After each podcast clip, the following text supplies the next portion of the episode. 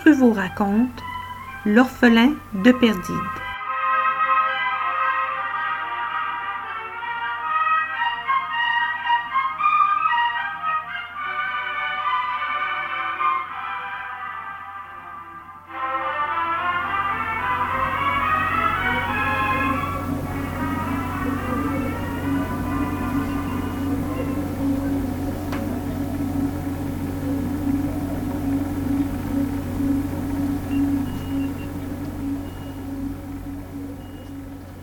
Deux heures plus tard, le patrouilleur avait abordé le Grand Max et celui-ci grouillait de policiers gamiens.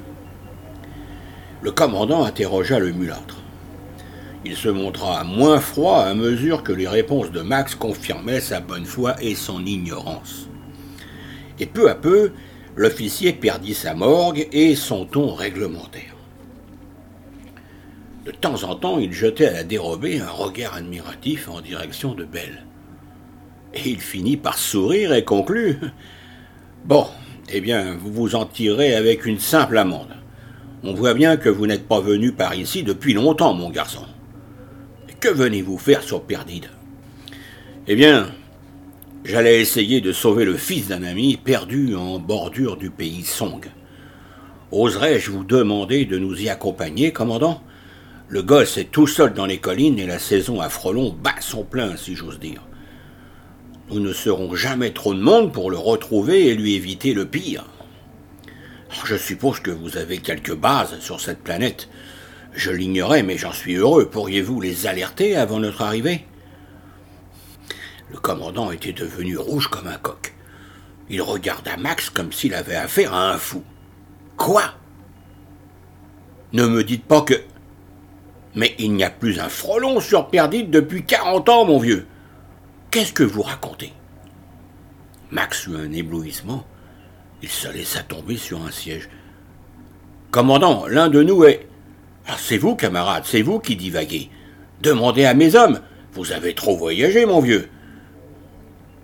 Une voix bourrue monta derrière eux. Les événements avaient tiré Silbad de la somnolence, mais sans lui faire lâcher sa bouteille. Oh, par mon lampoire, dit-il, j'ai l'impression que quelque chose ne tombe pas rond. Que dit ce militaire? Il fit un faux pas et se raccrocha à l'épaule de Belle, qui le soutint comme elle put. Max s'empressa et prit le vieux sous l'aisselle. Il conseilla. Tu devrais te recoucher, Silbad. L'officier regarda le trio avec suspicion. Seriez-vous drogués tous les trois Non, non, dit le vieux, moi je suis sous, mais pas les autres. Vous prétendez qu'il n'y a pas de frelon sur Perdide, matelot? Ah, Le policier regarda ses hommes comme pour les prendre à témoin. Ces trois farfelus parlent comme s'ils ignoraient tout de la mise en valeur. Je crois que nous tenons là un cas de décalage caractérisé. Max bondit. Vous faites erreur, commandant. Nous avons communiqué avec Perdide il n'y a pas trois mois. Nous nous trouvions à environ cinquante jours-lumière de cette planète. Je veux bien que nous n'ayons pas pris la ligne droite et que la distance ainsi parcourue s'assimile à, allez, mettons, 90 jours-lumière. En admettant qu'il y ait un décalage espace-temps, il ne jurait que sur une soixantaine de jours, pas sur une erreur de 40 ans. J'ai cru comprendre que Perdide est mise en valeur depuis tout ce temps. La mise en valeur a été déclenchée il y a 60 ans et trois jours, précisa l'officier.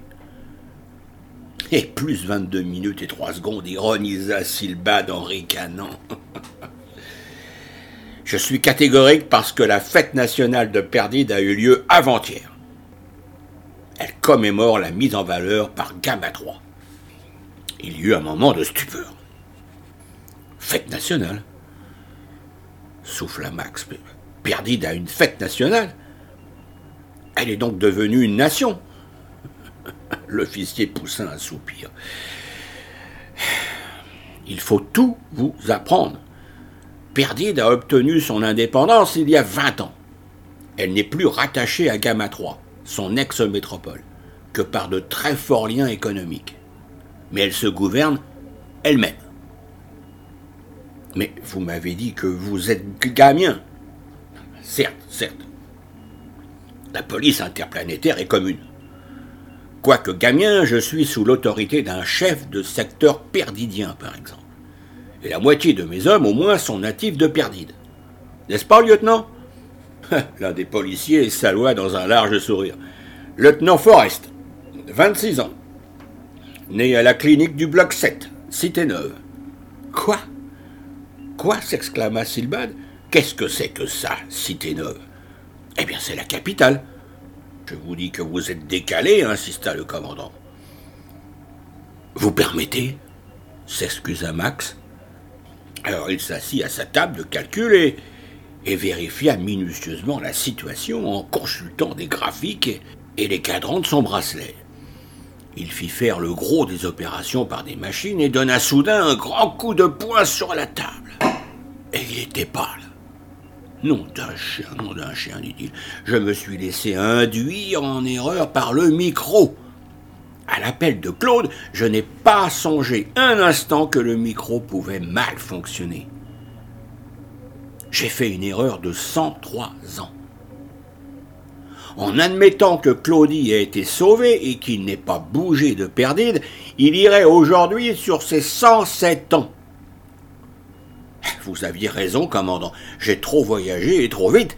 Pendant que je vivais dix ans, les gens de Perdide vieillissaient de plusieurs lustres. Oh là là, c'est un décalage. Je n'en ai jamais douté, mon cher. Silbad gesticula comme une vieille marionnette.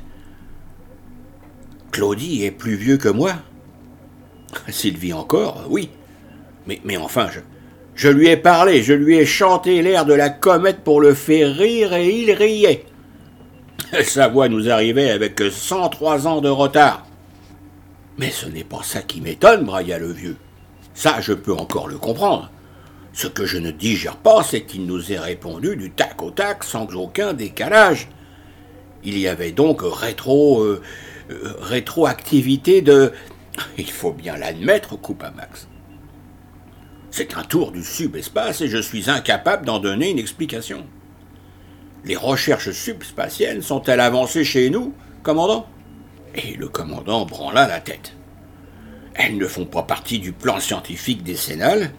Quelques mathématiciens en parlent, quelquefois, mais ils n'ont pas dépassé la théorie. Où avez-vous déniché ce micro subspatien? Eh bien, Claude me l'avait donné, le père de Claudie. Il l'avait rapporté de Epsilon.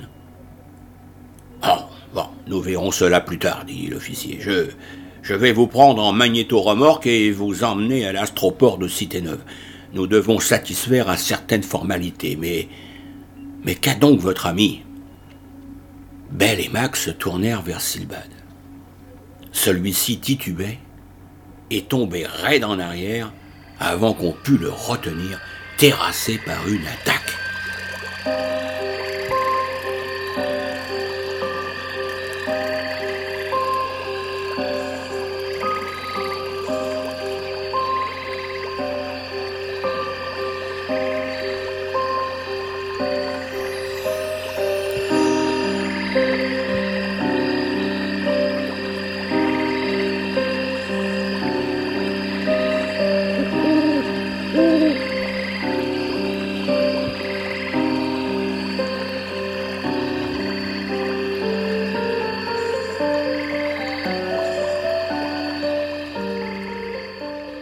Ils restèrent quinze jours sur Perdide. Et dès que la convalescence de Silbad s'affirma, Max le sortit de la clinique où on l'avait hospitalisé. Il l'installa dans une luxueuse villa louée aux environs de Cité-Neuve et le laissant aux soins de Belle, passa le plus clair de son temps à fouiller les vieilles archives et les bibliothèques de la planète. Il s'était mis en tête de retrouver la trace de Claudie. Un jour, après bien des déconvenus, il mit la main sur l'ouvrage d'un certain Bader. Perdide au temps héroïque. C'était le titre. Et le livre l'intéressant. Il se renseigna sur l'auteur et apprit qu'il vivait encore. Alors, il se rendit à son domicile. Et Bader était un grand vieillard d'origine sidoinienne, mais naturalisé depuis longtemps. Il reçut Max avec urbanité, heureux de pouvoir parler du pieux temps. Et quand Max lui demanda si par hasard il savait quelque chose à propos de la disparition d'un enfant en bordure du pays Song, eh bien le vieux Bader devint tout pâle et exigea des dates. Alors Max revint le plus vite possible à la villa. Il posa son réacteur de location à côté d'un autre engin et sauta de l'appareil sans même attendre que le moteur ait fini de ronronner. Il traversa rapidement le parc aux arbres magnifiques et gravissant quatre à quatre les marches du perron, il heurta un domestique. La princesse Belle est-elle là? Quel est cet appareil que j'ai vu sur l'air? Avez-vous de la visite? Ah, la princesse est au chevet du commandant Silbad, monsieur. Il est au plus mal. L'appareil appartient au médecin qu'on m'a fait demander tout à l'heure.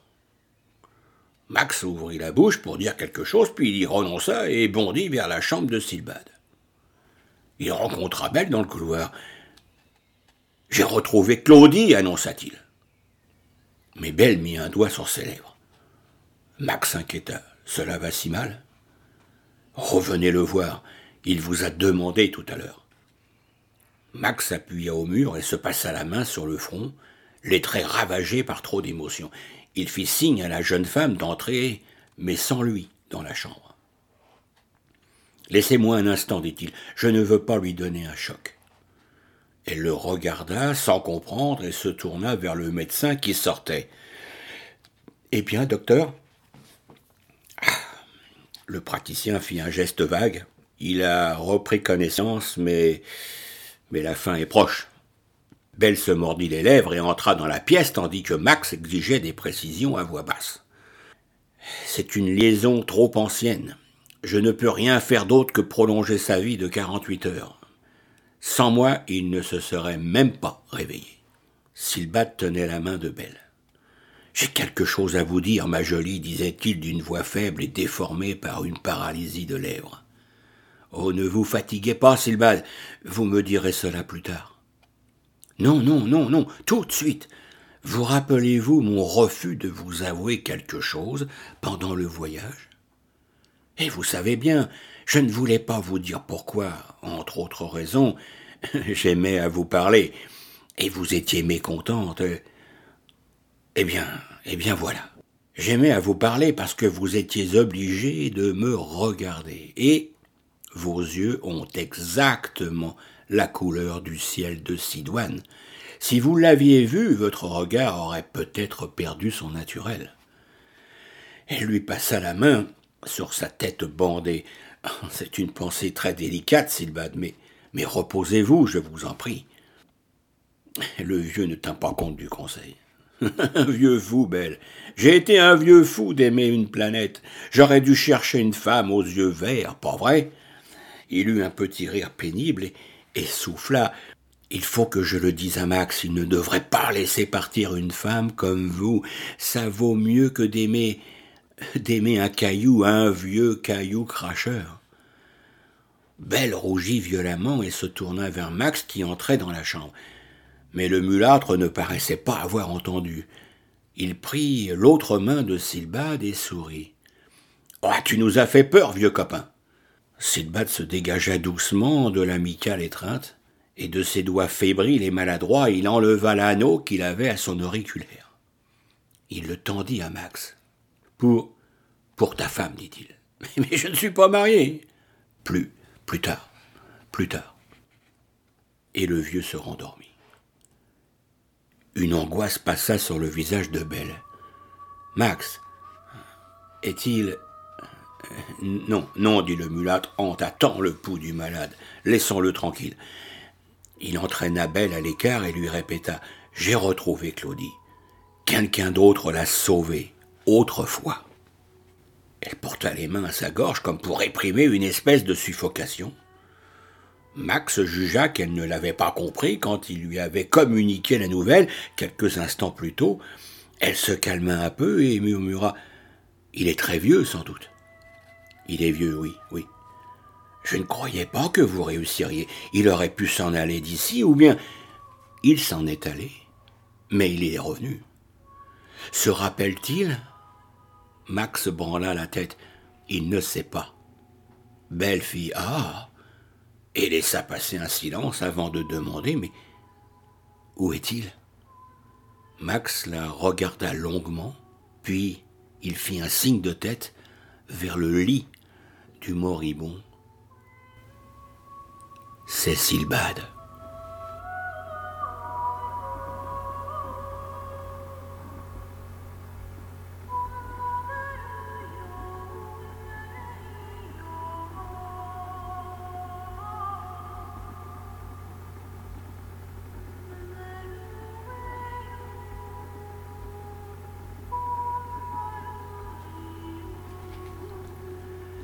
Le vieux Bader que Max était allé voir lui avait raconté l'histoire de Claudie.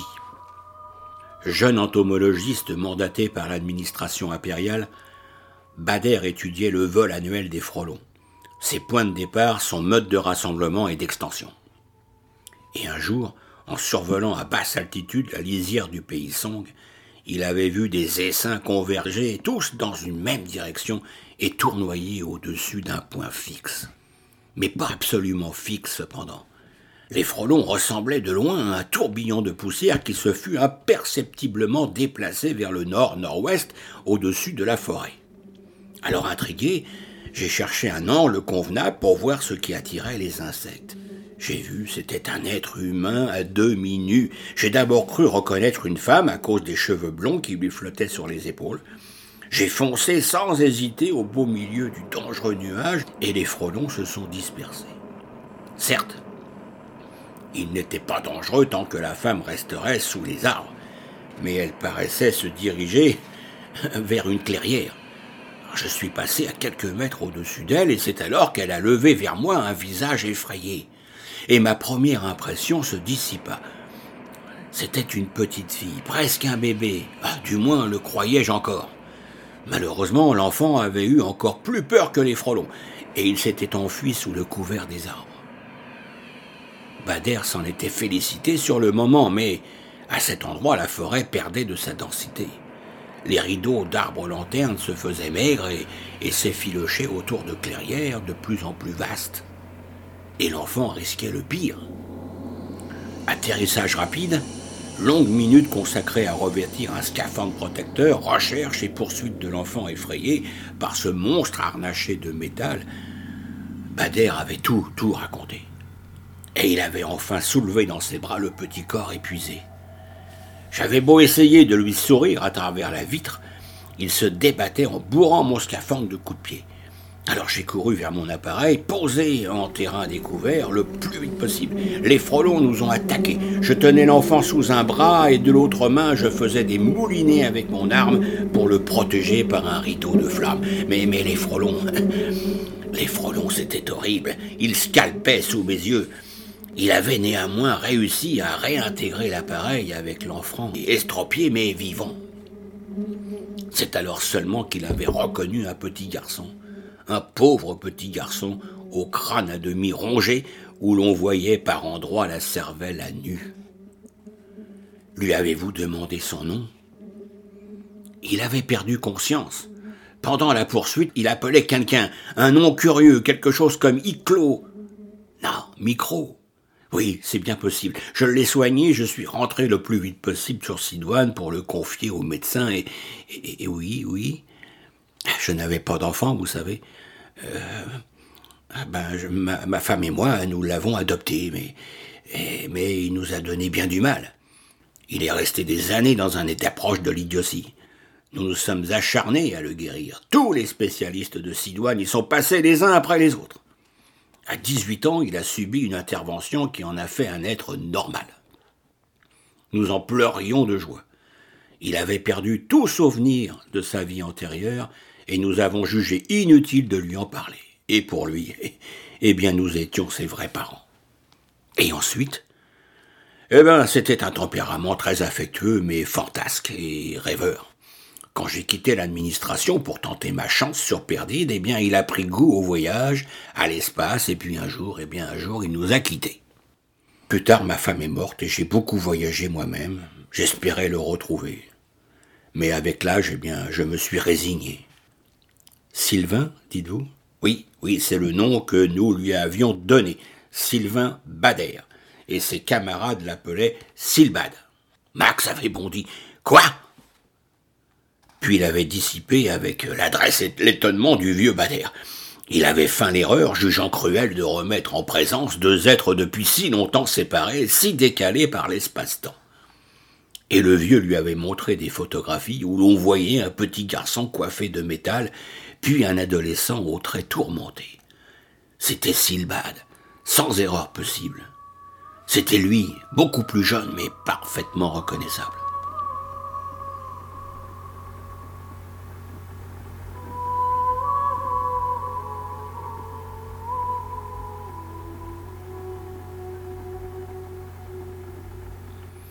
Silbad mourut dans la semaine. Son agonie fut pénible, et dans ses moments de délire, il appelait micro avec une voix d'enfant, ou bien il pleurnichait.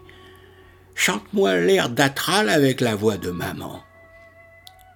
Quand tout fut fini, Max le fit mettre dans un sarcophage afin de l'ensevelir sur Devil Ball. Belle se montra aussi affectée qu'à la perte d'un parent, et Max dut la consoler. Croyez-vous que Silbad serait heureux de vous voir pleurer?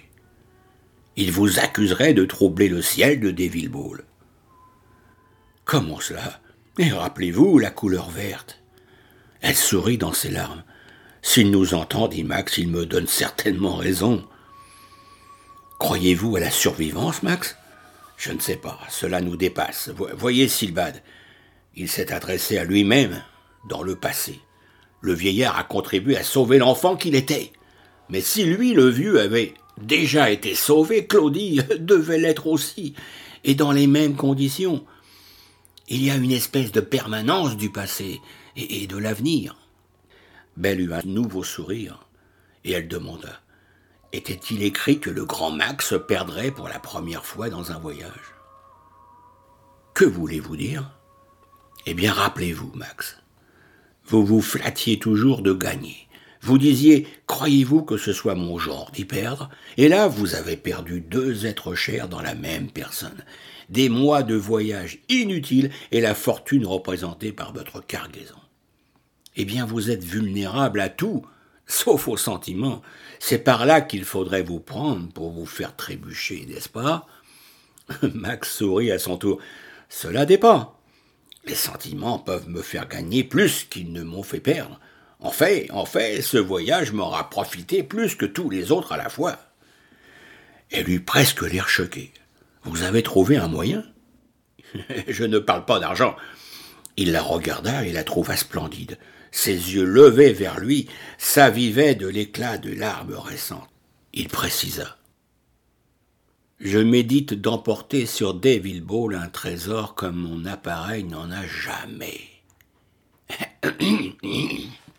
Il s'enroie un peu et avoua d'une voix basse et grave. Cela dépend de vous.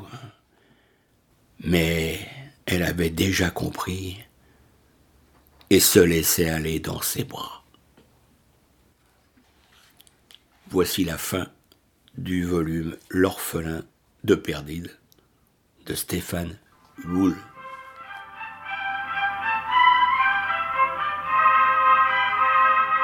L'orphelin de Perdide est un conte de Stéphane Wool, raconté par Guy Pruvot.